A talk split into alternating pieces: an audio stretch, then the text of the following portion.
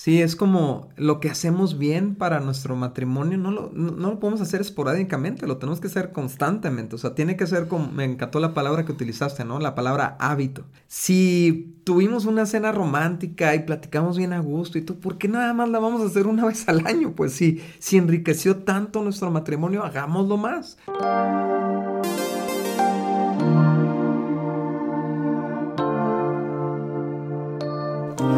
Amigos, ¿cómo están? Nosotros somos Dani y Cintia Osuna y este es nuestro podcast Indivisibles. Bienvenidos, ¿cómo están? ¿Cómo estás, Dani? Muy bien, Cintia. Y esta es la temporada 9 que estamos hablando de mejor comunicación.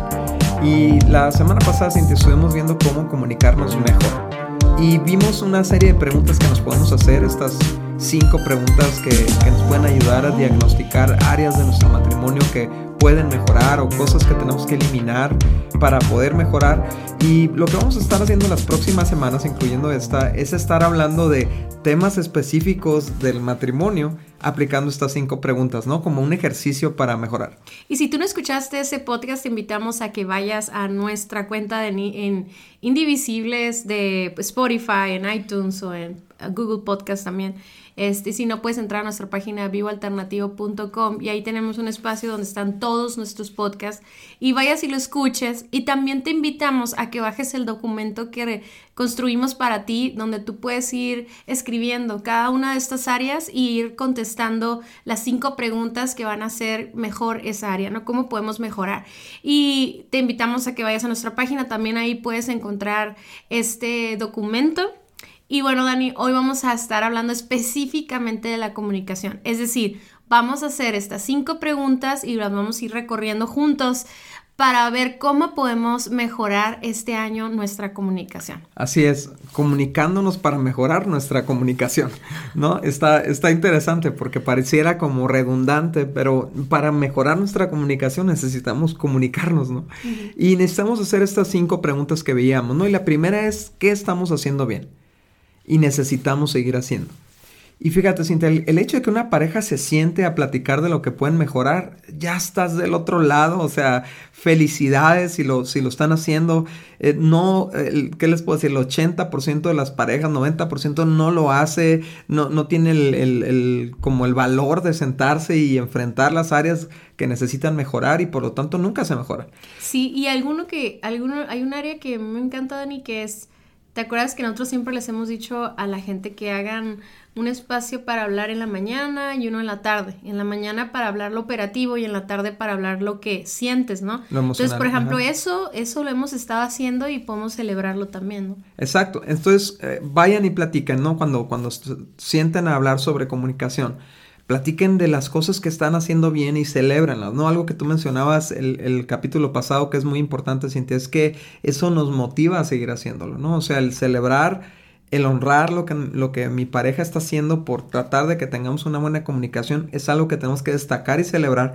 Si no, el resto de las preguntas se pueden sentir como, ah, pura queja o lo que sea, ¿no? Pero entonces primero celebramos lo que estamos haciendo bien. Sí, hablaba yo de cómo el agradecimiento crea un, ambiente, ¿no? Entonces, al empezar, eh, o más bien, perdón, al estar iniciando con lo que hacemos bien y debemos continuar haciendo, eh, es como se siente muy padre, pues está estableciendo un, un, ambiente de confianza, de agradecimiento, de honra. Eh, la pareja se puede sentir confiada, ¿no? Y está bien interesante esto que decíamos, o sea, que estamos haciendo bien, pero la segunda parte es muy importante también, Dani, que la tenemos que seguir haciendo. No porque lo hicimos muy bien el año pasado significa que este año ya no, ¿verdad? Y bueno, la segunda pregunta, Dani, es ¿qué debemos hacer más? Así es, y esto significa de cosas que ya estamos haciendo, pero que deberíamos incrementar la frecuencia o la calidad o sí, o sea, cómo lo hacemos. Y, puede ser que, por ejemplo, eh, estemos teniendo citas para comunicarnos, ¿no? Y, para comunicarnos para mejorar, o sea, las diferentes áreas. Pero a lo mejor las estamos teniendo cada mes y a lo mejor necesitamos hacerlas más, o sea, con más frecuencia, ¿no? O a lo mejor estamos tomando 10 minutos al final del día para platicar y, como sincronizarnos, pero necesitamos hacer más de, más de 10 minutos. A lo mejor necesitamos 20, 25 porque con 10 minutos no la estamos armando, no nos estamos comunicando a profundidad. Entonces es, es analizar y pensar qué de lo que estamos haciendo necesitamos hacerlo con mayor ah, calidad o mayor volumen, ¿no? Sí, fíjense lo que dice este pasaje de la Biblia en Colosenses 4:6, dice que sus conversaciones sean cordiales y agradables, a fin de que ustedes tengan la respuesta adecuada para cada persona. Y algo que podemos hacer más este año es, por ejemplo, hablar más como amigos, no como enemigos.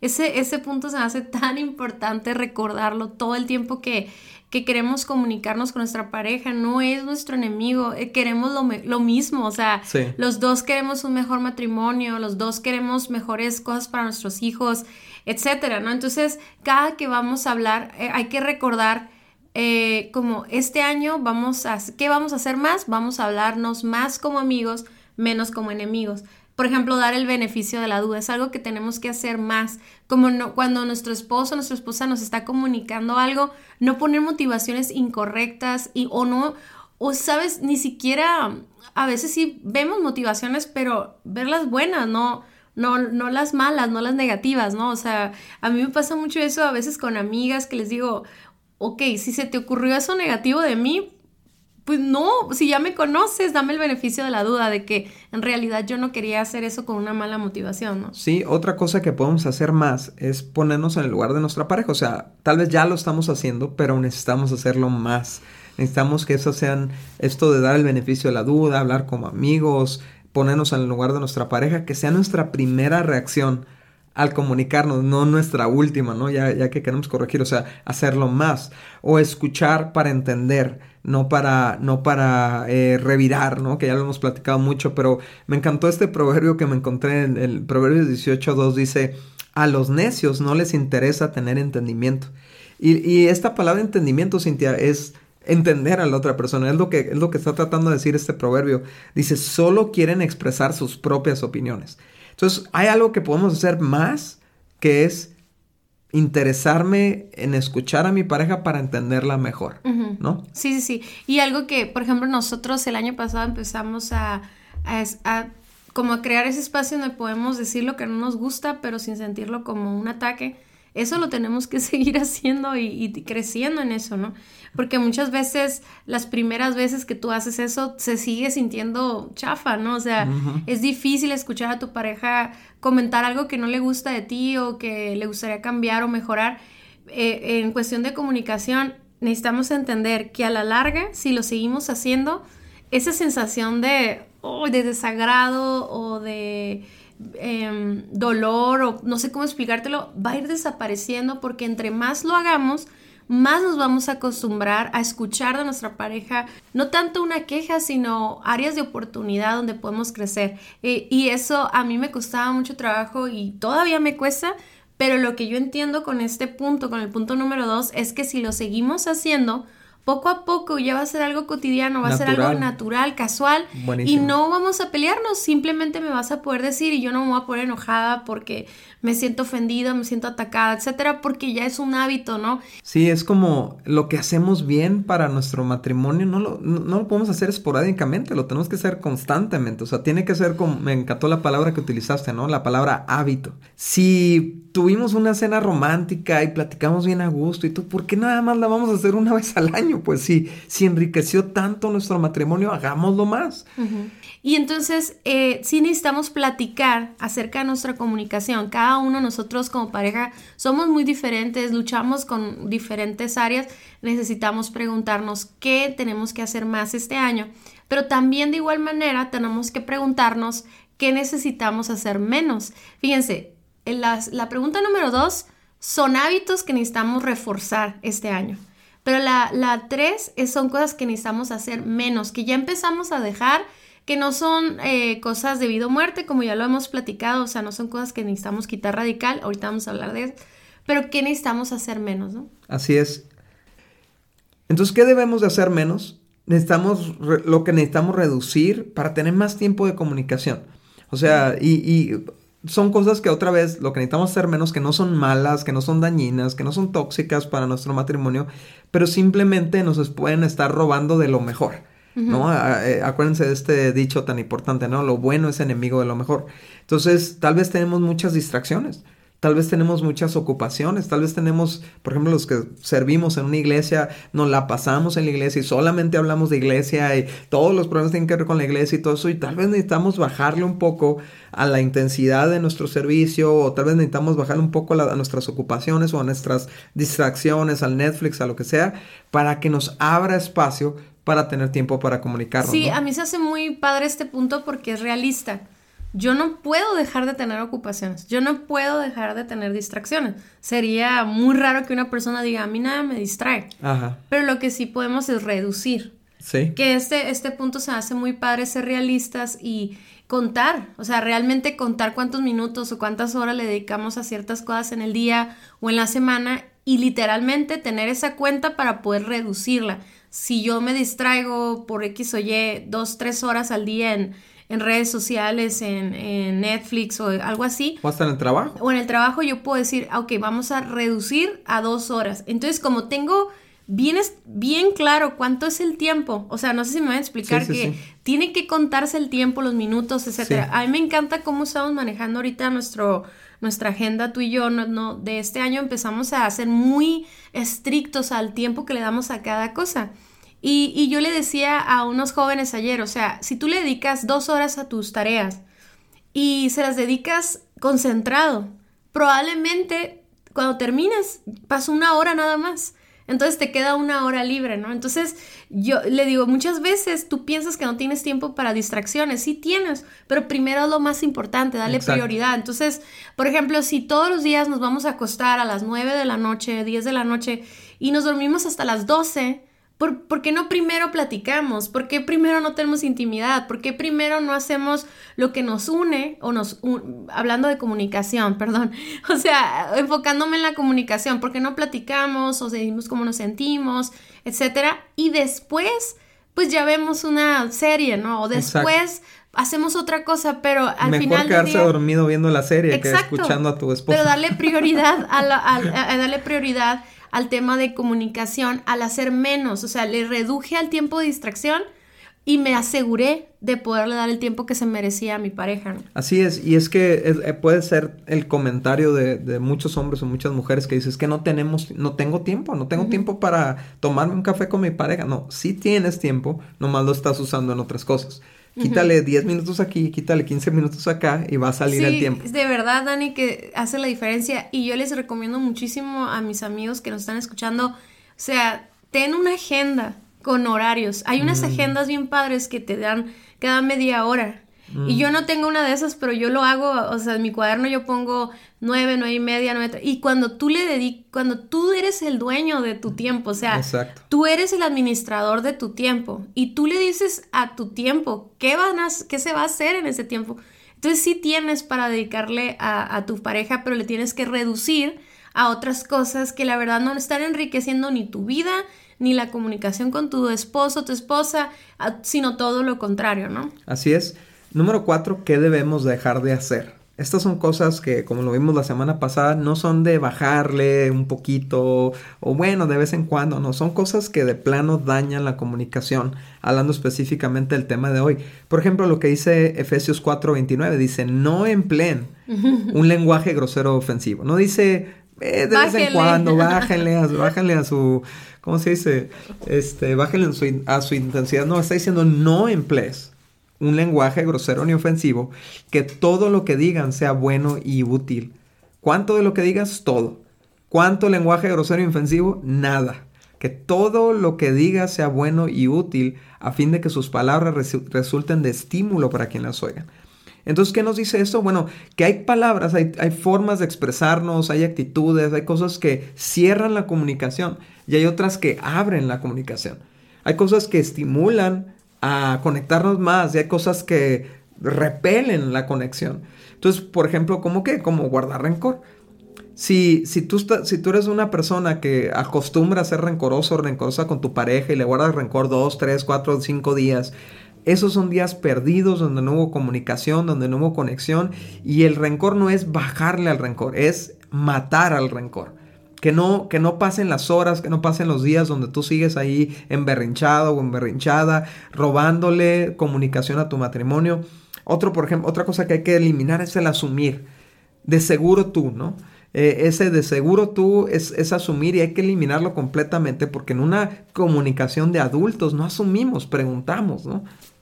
Sí, ese tipo de decisiones, Dani, de cortar, al principio no son fáciles. Al principio va a ser ya estarlo pensando y recordar y decir, no, no, no, no, esto lo vamos a eliminar, ¿no? Tenemos que platicarlo. Ahora, como nosotros no sabemos cuáles son esas áreas que ustedes tienen que eliminar de comunicación, tienen que platicarlas y preguntárselas. Por ejemplo, hay otra cosa que es la interrumpirnos, ¿no? Lo que yo siempre hago en el podcast contigo. Pero eso no es porque le falta el respeto a Dani, es porque mi cerebro va muy acelerado, ¿no? Pero el, interrumpirnos, el no, eso no puede existir. Por ejemplo, el gritarnos no puede existir, tiene que ser una regla en nuestra casa. Pero al principio va a ser difícil porque nos vamos a ver a nosotros mismos ya levantando la voz, pero ahí tenemos que parar. O sea, si tú estás diciendo una frase gritando y vas a la mitad de la frase o de, la oración, para ahí, no, no, no, no, digas, pues ahora la termino. O sea, para en ese momento y recuerda, ¿sabes qué? Perdóname, estoy enojado Ajusta el volumen. Voy a, voy a ajustar mi volumen, dame un segundo y respira profundo, ¿no? Pero, ¿cuáles son esas cosas? O sea, de ustedes, amigos, matrimonios, ¿cuáles son las cosas que deben de cortar por completo? Por completo, ¿no? Entonces, eh, creo que cada uno de nosotros debemos de ser muy honestos, como lo veíamos la semana pasada, de hacer una evaluación eh, honesta y que nos podamos decir el uno al otro, porque eh, yo creo que lo más difícil en comunicación es poder apuntar hacia algo que tu pareja no está haciendo correcto y que necesitan eliminar. Yo sé que es difícil escucharlo, es difícil decirlo, a veces no nos animamos, a veces nada más decimos todo bien, todo bien, pero no. Estas conversaciones tienen que ser el espacio para poder establecer qué vamos a eliminar de nuestra comunicación. Sí, y una forma de decirlo es, por ejemplo, sabes que cuando gritamos, eh, a mí me, yo, yo me cierro, o sea, yo me pongo a la defensiva y todo, entonces ¿Por qué no eliminamos los gritos de nuestra conversación y somos muy cuidadosos en, no alzar la voz cuando estamos hablando, aunque, aunque la, situación se ponga tensa, mejor le paramos y seguimos hablando más adelante. Una pareja, Cintia, bien, interesante, ¿no? Y era como una pareja que da conferencias de matrimonio, dice, lo que hacemos nosotros cuando hablamos un, un tema complicado, dice, es que se acuestan en el piso viéndose el uno al otro, así como con los codos así en el piso y las manos en, los, en, las, en, la, en las mejillas, ¿no? Así y dice, es bien difícil alzar la voz cuando estás en esa posición, dice, ¿no? Porque no puedes extender las manos así y hacer como gorila enojado, así, ¿no? Sino que está todo controlado ahí abajo y están como secreteándose, pero hablando del tema difícil. Sí se puede, sí se puede modular el volumen, modular la voz. Porque la verdad es que gritar es, una, es un recurso barato para tratar de imponer tu opinión. ¿Ok? Entonces, eh, Dice Proverbios 29:11, los necios dan rienda suelta a su enojo, pero los sabios calladamente lo controlan. Me encanta la, palabra original que usa este proverbio, es como decir ventilar. Ventila una, es como esa olla express, ¿no? Que sale sale todo el vapor y quema, ¿no? Y le vale, ¿no? Y no debemos de ser así de necios de decir, pues es que yo estoy cargando con todo esto y ahí te va todo mi cochinero y, y, hacemos un lastimadero con, con, nuestra forma de ventilar las cosas. Pero dice, el sabio calladamente controla, en otras palabras, regula la salida de manera que externamos nuestro sentir y nuestro punto de vista, pero sin llevar dagas. Claro. Que, que, atraviesen el corazón de nuestra pareja. Tiene que eliminarse la interrupción como ahorita. no es cierto. Tiene que eliminarse eh, esa agresividad, pero también los insultos, ¿no? Como literalmente las groserías que nos decimos. Y la Biblia es muy clara en eso. Yo creo que hay demasiados versículos de Proverbios que nos aclaran esto, pero fíjense lo que dicen Proverbios 12, 18. Algunas personas hacen comentarios hirientes pero las palabras del sabio traen alivio, ¿no? Entonces vamos eliminando toda palabra de insulto hiriente, ofensiva, y vamos tratando de decir las cosas de una manera distinta, ¿no? Y algo que eh, estaba escuchando ah, recientemente es como las palabras positivas tienen un, impacto mucho más fuerte en nosotros que el negativo. O para motivar. Para motivar y también se queda como muy impregnado en nuestro cerebro, ¿no? O sea, entonces eso permite que realmente haya un cambio en nosotros. Entonces, ahorita que hablabas de cómo decir, eh, cómo decir las cosas, cómo confrontar, ya lo decíamos la semana pasada, ¿no? Que hablar en plural en vez de hablar directo, pero también podemos empezar con la parte positiva. Sabes que cuando tú manejas una conversación de esta manera, a mí me encanta, a mí me gusta mucho como cuando te detienes, cuando me hablas de esta manera, o sea, decir la manera positiva. refuerza el comportamiento positivo. exacto, entonces también esa es una manera de hablar estos temas que son difíciles. Y ya para terminar, Dani, el punto número 5 es qué necesitamos empezar a hacer. Ya hablamos de lo que estamos haciendo bien, ya hablamos de lo que tenemos que hacer menos o más, luego hablamos de lo que tenemos que quitar, pero ahora sí hay que hacer una lista de lo que nos falta hacer en nuestro área de comunicación. ¿Qué palabras no estamos diciendo? ¿Qué palabras no estamos utilizando que, que animen o refuercen nuestra relación? Eh, ¿Qué podemos hacer nuevo para que nuestra relación en comunicación, en términos de comunicación, pueda mejorar, ¿no? Sí, de hecho, en el libro Indivisibles dedicamos todo un capítulo a las palabras, ¿no? Hablamos de las palabras negativas que nos dividen, pero las palabras positivas que nos unen. Entonces, eh, de hecho, grabamos también una serie de podcasts sobre las palabras en general que pueden escuchar y todo, y ver qué necesitan empezar a hacer. Un, algo que se me ocurre eh, para este punto, si quisiéramos dar un ejemplo, es, por ejemplo, meditar lo que vamos a decir antes de decirlo puede ser un nuevo hábito que necesitamos incorporar a nuestro matrimonio. O sea, no llegar y soltar lo que sentimos sin antes meditarlo, ¿no? Porque Proverbios 15, 28 dice, el corazón del justo piensa bien antes de hablar. La boca de los perversos rebosa de palabras malvadas. O sea, sale todo el, como una fuente sin control. Entonces, el corazón del justo piensa bien antes de hablar. Puede ser el nuevo hábito matrimonial que, incorporemos de comunicación. Primero lo pensamos, luego lo hablamos. El otro ejemplo de algo que podemos incorporar en nuestra comunicación es hablar vida a nuestro matrimonio.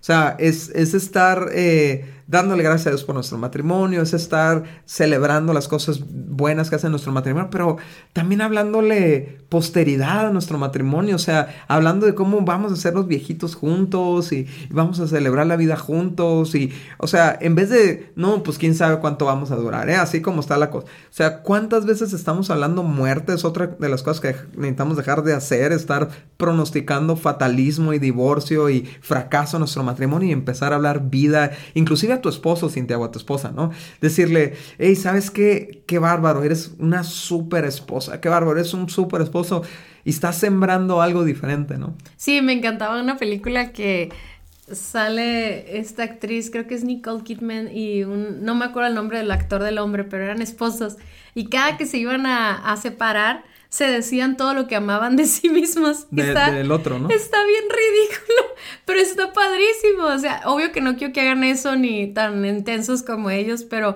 cada que se iban decía, me gusta tu mirada, tu feminidad, tus labios. Tus labios. decían todo eso antes de separarse, ¿no?